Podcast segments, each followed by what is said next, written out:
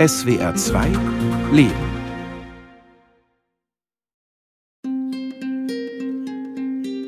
Ich habe tatsächlich eine Nacht deswegen nicht geschlafen. Und das berührt mich, beide Fälle, die ich da speziell erzähle, so sehr, dass ich überlegt hatte, ob ich darüber reden kann. Das ist unheimlich schwer, weil du dir natürlich überlegst, was erzähle ich denn da, ja? Welche Details lasse ich weg, die andererseits wichtig sind? Und ich komme ja noch aus einer Zeit, wo es total verboten war. Und auf einmal kamen Sachen in meinen Kopf, die waren fast unerträglich. Für mich war das immer schon auch eine Wunde. Das war nie leichtfertig, sondern es war schon auch immer eine Entscheidung, die schwierig war für mich. Zu sagen, ja, nee, das geht jetzt nicht. Das Kind kann jetzt nicht kommen. Zwei Frauen, die bereit waren, über ihre persönlichen Erfahrungen öffentlich zu sprechen. Viele haben abgesagt. Manche sofort, andere, wie eine Freundin, einen Tag später. Nachdem sie mir begeistert zugesagt hatte, war alles ganz easy, kann ich dir gern erzählen, kam am nächsten Tag ihre Mail mit der Absage. Sie will dieses dunkle Kapitel um die damalige Beziehung und die ganze Situation nicht noch einmal aufmachen. Also doch nicht so easy, dachte ich. Es ist ja nie nur der Eingriff. Immer stehen dahinter eine persönliche Geschichte, eine Lebenszeit und der gesellschaftliche Kontext. Auch ich habe überlegt, ob ich hier über mich sprechen möchte. Es soll immer im Verborgenen bleiben, immer ein individuelles Problem kein Problem der Gesellschaft. Ja, Schwangerschaftsabbruch hat ja immer noch so was sehr Anrüchiges, Schambesetztes. Frau Lau habe ich in einer Beratungsstelle in Berlin getroffen. Sie ist 52 Jahre alt, hat Sozial- und Sexualpädagogik studiert und arbeitet seit über 20 Jahren in der Einrichtung. Also die gesetzliche Regelung ist hier immer noch so, dass der Schwangerschaftsabbruch eine Strafe im Strafgesetzbuch 218 darstellt. Eine Straftat gegen das Leben und steht eben neben anderen Tötungsdelikten in diesem Strafgesetzbuch. Strafgesetzbuch nach 150 Jahren, das ist nicht mehr auf der Tagesordnung. Und im 218a steht dann Wann bleibt es straffrei? Wenn eine Frau vorher sich an eine anerkannte Beratungsstelle gewandt hat, wenn sie die sogenannte Bedenkfrist einhält von drei Tagen, wenn ein Arzt, eine Ärztin den Schwangerschaftsabbruch vornimmt und wenn seit der Empfängnis nicht mehr als zwölf Wochen vergangen sind. Als ich 18 war, ließ ich mich von einem Mann nach Hause fahren, abends, und ich merkte schon, dass der mit mir nicht nach Hause fuhr, sondern auf eine Baustelle. Und dann klappte er die Sitze runter und vergewaltigte mich. Und in der damaligen Zeit, also so um 67 rum, fühlte ich mich selbst dafür verantwortlich und habe das niemandem erzählt. Ich nenne sie Marina. Sie möchte anonym bleiben. Die ehemalige Lehrerin ist heute 74 Jahre alt. Damals, 1967, war es in West-Berlin und der gesamten Bundesrepublik kaum möglich, als unverheiratete Frau die Antibabypille zu bekommen. Und ein Schwangerschaftsabbruch war verboten und eine Straftat. Und dann merkte ich, dass ich schwanger war. Und das habe ich auch erst niemandem erzählt, sondern ihm gesagt. Und er behauptete, er wäre Arzt und er würde es wegmachen. Und dann standen wir einige Abende vor dem Haus von irgendwelchen Ärztinnen, die ihm angeblich die Praxis lassen würden. Ja, und ich war so dämlich, das zu glauben. Der wollte, dass ich das niemandem erzähle. Dadurch hatte er die Macht über mich. Und irgendwann kam mir das alles verdächtig vor. Und ich erzählte es meiner Mutter. Und ich bin ihr bis heute dafür dankbar die hat überhaupt nicht hysterisch oder so reagiert, sondern absolut verständnisvoll. Also das erste war nicht eine Abtreibung, das erste war ja die Geburt meiner Tochter. Und die war Anfang der 90er Jahre. Silvia ist die andere der beiden Frauen, die zu sprechen bereit waren. Heute ist sie 55 Jahre alt und arbeitet als Heilpraktikerin im Wendland in Niedersachsen. Und ich glaube, als sie zwei Jahre alt war, war dann die erste Abtreibung. Da war ich wieder schwanger. Wir haben zwar verhütet, aber es hat dann doch nicht immer so funktioniert und geklappt. Und mein damaliger Partner, der war strikt ganz klar dagegen. So klar, dass ich mir dann überlegt habe, alleinerziehend mit einem Kind konnte ich mir vorstellen, mit zwei war dann für mich auch klar, nee, das mache ich nicht. Es gab ja diesen Zeitrahmen, in dem man eben diese Beratungsgespräche haben musste. Und das war aber alles sehr dezent und es war formell, es war sehr umsichtig, wurde da umgegangen. Silvia, die 20 Jahre jünger ist als Marina, konnte Mitte der 90er die bis heute geltenden Regelungen für einen Schwangerschaftsabbruch in Anspruch nehmen. Marina hingegen musste ihre Entscheidung noch illegal unter Androhung von Gefängnisstrafe durchsetzen. Meine Schwester, die acht Jahre älter ist als ich, hatte schon studiert und interessanterweise kannte sie in ihrem Umfeld auch viele Frauen, die schon Abtreibungen gemacht hatten. Und diese Frauen wussten die Adresse, das war bekannt, dieser Mann. Er nahm 1000 Mark, war damals viel Geld, 67. Ja, und dann war ich da und dieser Arzt hatte alle weggeschickt, auch seine Sprechstundenhilfe. Und dann hat er diesen Schuhanzieher genommen, dieses krumme silberne Ding. Das musste ich dann selber halten. Und dann bilde ich mir ein, ich hätte es kratzen gehört. Ja, dann war es raus. Zum Glück war es noch nicht Ende des dritten Monats. Und danach war ich natürlich heilfroh. Aber ich vergesse das nie. Hier in der Beratungsstelle kann ich sagen, die meisten Frauen, die durch diese Tür kommen, sind entschieden. Die Gründe sind vielfältig und komplex. Aktuell Klimasituation, pandemische Situation, Weltsituation oder einfach auch existenzielle Ängste, Wohnungsnot, partnerschaftliche Probleme, aber auch körperliche und psychische Erkrankungen, Belastungssituationen, keine Ressourcen mehr, keine Kraft mehr. Was wir im letzten Jahr festgestellt haben, ist auch vermehrt keinen Kinderwunsch. Frau sein impliziert nicht gleich Mutter werden.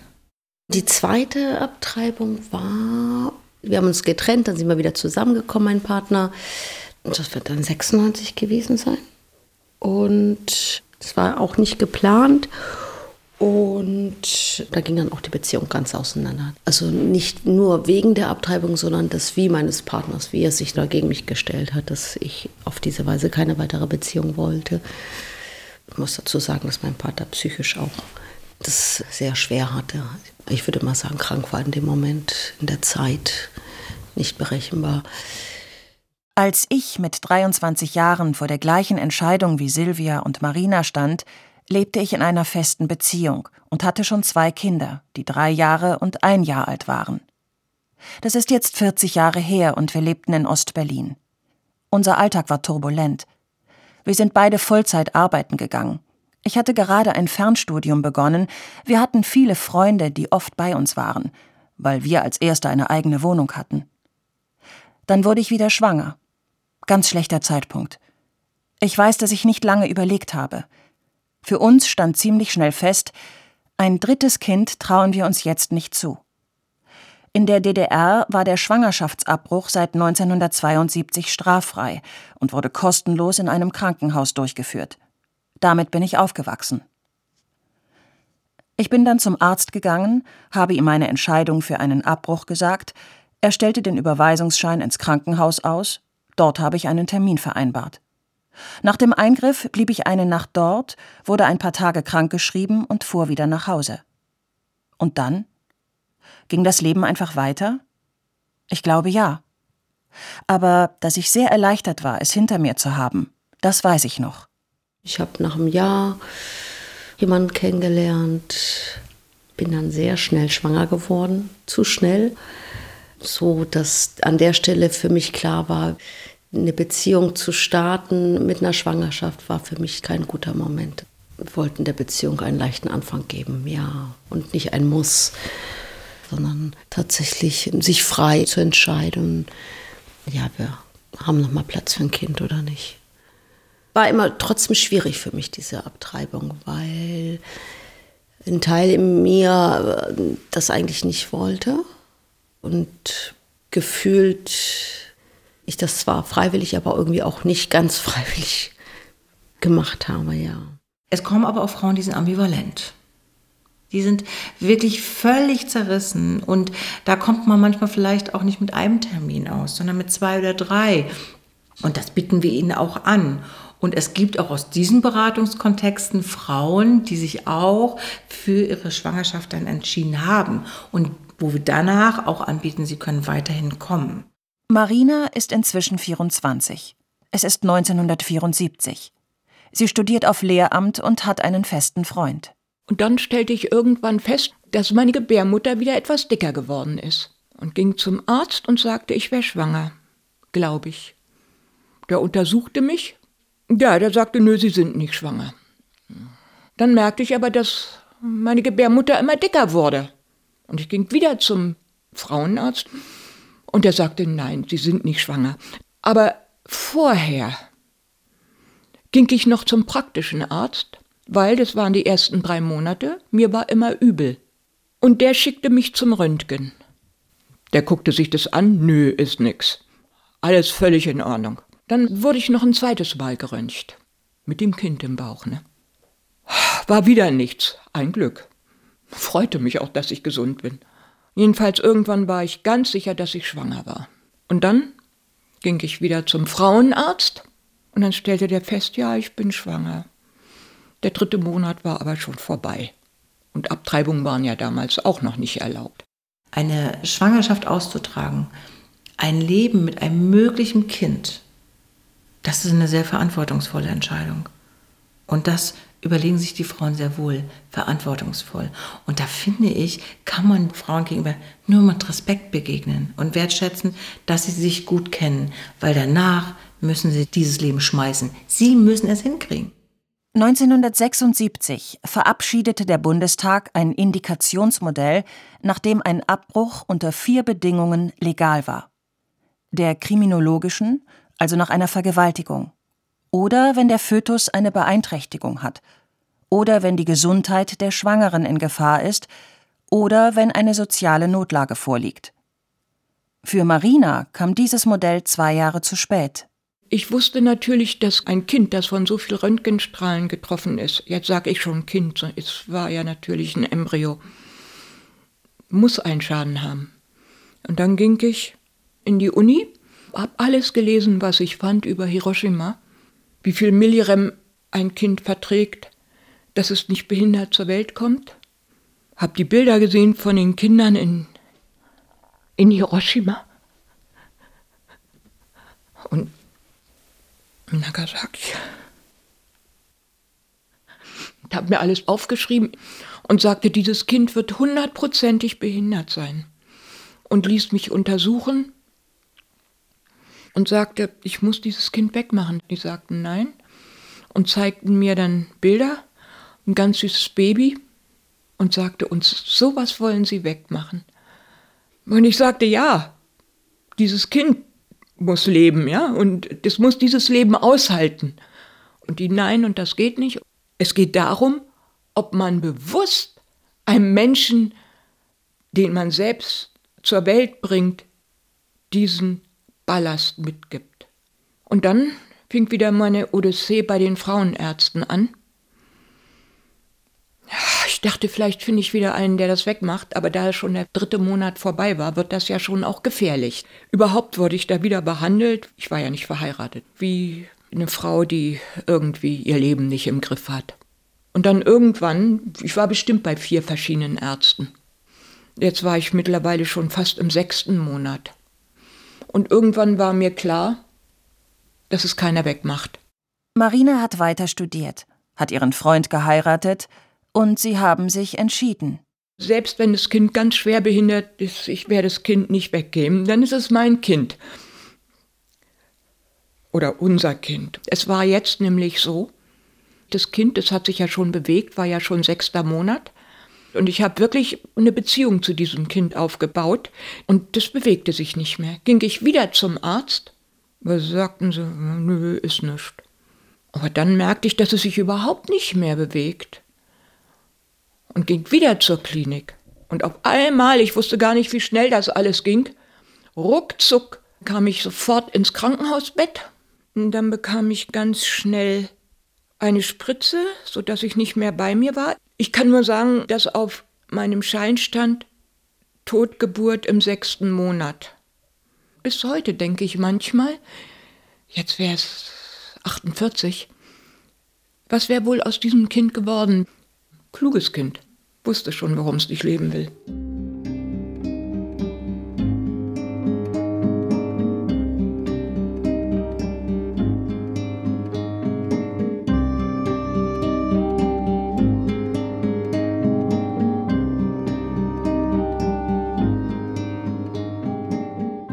Ich wollte schon, dass meine Tochter noch ein Geschwister kriegt. Das hatte ich damals auch dann kommuniziert mit meinem Partner, aber wir hatten halt die Zeit, erstmal als Paar zusammenzukommen, uns kennenzulernen. Und dann ist der Corinne geboren, 98. Dann habe ich 2001 den Felix bekommen. Silvia lebt mit ihrem Mann und den drei Kindern auf einem schönen wilden Anwesen im Wendland. Es ist das Jahr 2003. Mein Mann ist Architekt, hatte dann sehr viel Stress bei der Arbeit, weil er äh, eine große Klage am Hals hatte, wo dann auch das auf der Kippe stand, ob wir unser Haus verlieren durch diese Klage. In der Zeit wurde ich wieder schwanger und das war dann die Entscheidung zu sagen, nee, das schaffen wir nicht. Ich glaube, das war fast sogar die schwierigste Abtreibung für mich, weil ich eigentlich davor schon gesagt habe, das ist meine letzte, mache ich nicht wieder. Und daraufhin bin ich ja wieder schwanger geworden, ist dann die Joela geworden, die auch gleich schon auch in der Schwangerschaft so präsent da war. Auch ich bin erneut ungewollt schwanger geworden, obwohl ich mir eine Spirale hatte einsetzen lassen. Das war ein Jahr nach der ersten Abtreibung. Unsere familiäre und Alltagssituation hatte sich nur darin geändert, dass die Kinder jetzt ein Jahr älter waren, also vier und zwei. Und auch dieses Mal entschied ich mich gegen ein drittes Kind. Das Prozedere war das gleiche. Nur kann ich mich erinnern, als ich im Krankenhaus ins Zimmer kam, war ich erleichtert, die vier anderen Frauen zu sehen, die auch eine Abtreibung vor oder schon hinter sich hatten. Es beruhigte mich. Ich war instabiler als beim ersten Mal. Und ich weiß, dass ich später immer die Spirale erwähnt habe, als bräuchte ich eine handfeste Legitimation für den Abbruch. Vielleicht weil es das zweite Mal war? Damals hieß es noch, das Kind könnte unter diesen Umständen Fehlbildungen haben. Eine gelebte Sexualität kann immer eine Schwangerschaft implizieren. Und die meisten Menschen, die durch diese Tür kommen, verhüten sehr verantwortungsvoll. Aber es gibt keine hundertprozentige Verhütung. Die gibt es nicht. Aber wer wird an der Stelle bestraft? Doch nur die Frau. Die Frau kommt mit dem Gesetz in Berührung der Mann nicht. Es war schon häufig das Gefühl, der Mann an meiner Seite will das Kind nicht. Bei den ersten beiden Abbrüchen im Nachhinein ganz klar gut, das war richtig, weil psychisch kranken Vater, da reicht mir eine Tochter, die ich begleite. Das wäre sehr schwer zu tragen gewesen, glaube ich. Und bei den anderen beiden, ja, da habe ich es gemacht, weil ich meinen Partner dazu nicht mitnehmen konnte. Der wollte das nicht oder konnte das nicht in dem Moment. Sie nicht zu kriegen, das habe ich dann eigentlich seinetwegen gemacht, ja. Mein Ziel ist es, die Frau, wenn sie auch möchte, sie zu stärken mit ihrer Entscheidung, mit der sie hierher kommt. Zu sagen, du bist hier richtig, du bist richtig mit deiner Entscheidung. Und das, was du machst, das ist nicht schambesetzt. Wir dürfen nicht vergessen, also die Frau kommt nicht freiwillig zu mir. Und deswegen sind Frauen auch oftmals sehr verhalten. Auch wenn Frauen entschieden sind, sind sie trotzdem dankbar oder kriegen Denkanstöße oder nehmen das als Ventil, weil sie oftmals draußen nicht reden können. Und warum ich das jetzt alles erzähle, ist, weil ja immer noch diese Diskussionen sind. Ach, man darf das Kind nicht wegmachen und das ist Mord und sowas alles. Und die Frauen, die sowas machen, die sind auch verantwortungslos. Nein, wenn ich ein Kind zur Welt bringe, soll dieses Kind auch alle Voraussetzungen haben, zumindest die Möglichkeit zu haben, ein gutes Leben zu führen. Ich meine, dass keine Frau sowas leichtfertig macht. Und das ist das Tolle, zu sehen, wie viel Eigenkraft, wie viel wirklich Urvertrauen Frauen wieder zu sich gewinnen können und sagen, Ich kann das hier entscheiden und vor allem ich darf es auch entscheiden. Welche Frau hebt die Arme und sagt, Herr damit, ungewollte Schwangerschaft? Ich habe darüber nie mit meinen Kindern gesprochen und an der Stelle merkt man ja dann schon so, dass es auch ein Tabu ist. Ne? Sonst würde man ja auch über sowas reden, gerade wo die selber in so ein Alter kommen, wo äh, Verhütung oder äh, eben auch ein Abbruch Thema sein kann. Das wäre mal eine Möglichkeit, sich da Gedanken drum zu machen, was da ist. Ja, scheinbar ja doch irgendwas, was nicht sein darf. Vielleicht so eine Stimme, die sagt, hättest du doch besser verhütet. Also Pille kam für mich nicht in Frage. Pille habe ich genommen sehr früh mit 14 bis Anfang 20 und dann hat es ewig gedauert, bis ich einen Zyklus wieder hatte. Wir sind nach dem Zyklus gegangen und ich wollte keine Spirale. Konnte ich mir nicht so vorstellen in meinem Körper. Ich habe zwar mit meinen Kindern über die beiden Abbrüche gesprochen, aber einen Platz habe ich den beiden ungeborenen Kindern bis jetzt nicht gegeben. Ich habe nie daran gedacht, was aus diesen Kindern geworden wäre, wie alt sie heute wären. Ich habe zwei tolle Kinder, und es gab später Zeiten, in denen ich durch immer wiederkehrende Depressionen nicht einmal für die beiden richtig da sein konnte. Jetzt erst fällt mir ein, ob da nicht etwas auf der Strecke geblieben ist.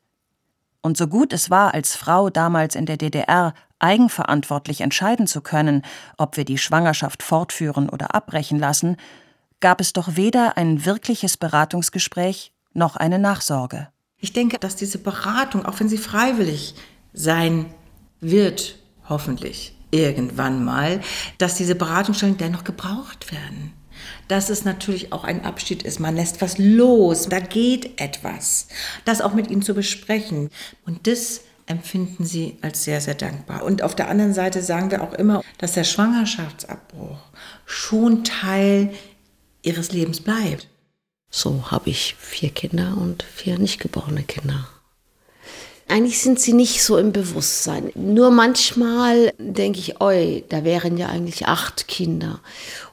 Aber letztendlich kann ich mir vorstellen, dass es eigentlich nochmal gut und heilsam ist, denen auch einen Platz zu geben.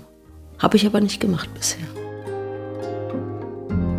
Wenn wir gute Strategien haben, und das ist meine Erfahrung, dass die Frauen hinterher unglaublich dankbar sind und eine große, große Erleichterung verspüren, wenn sie den Schwangerschaftsabbruch für sich gut abgeschlossen haben. Und wir bieten immer die Nachberatung an. Zum Schluss bin ich bewusst schwanger geworden. Und es war eine wunderbare Schwangerschaft. Dieses Kind kam lebend zur Welt und es ist wunderbar, wenn man sein Kind dann zur Welt bringt, wenn es an der Zeit ist.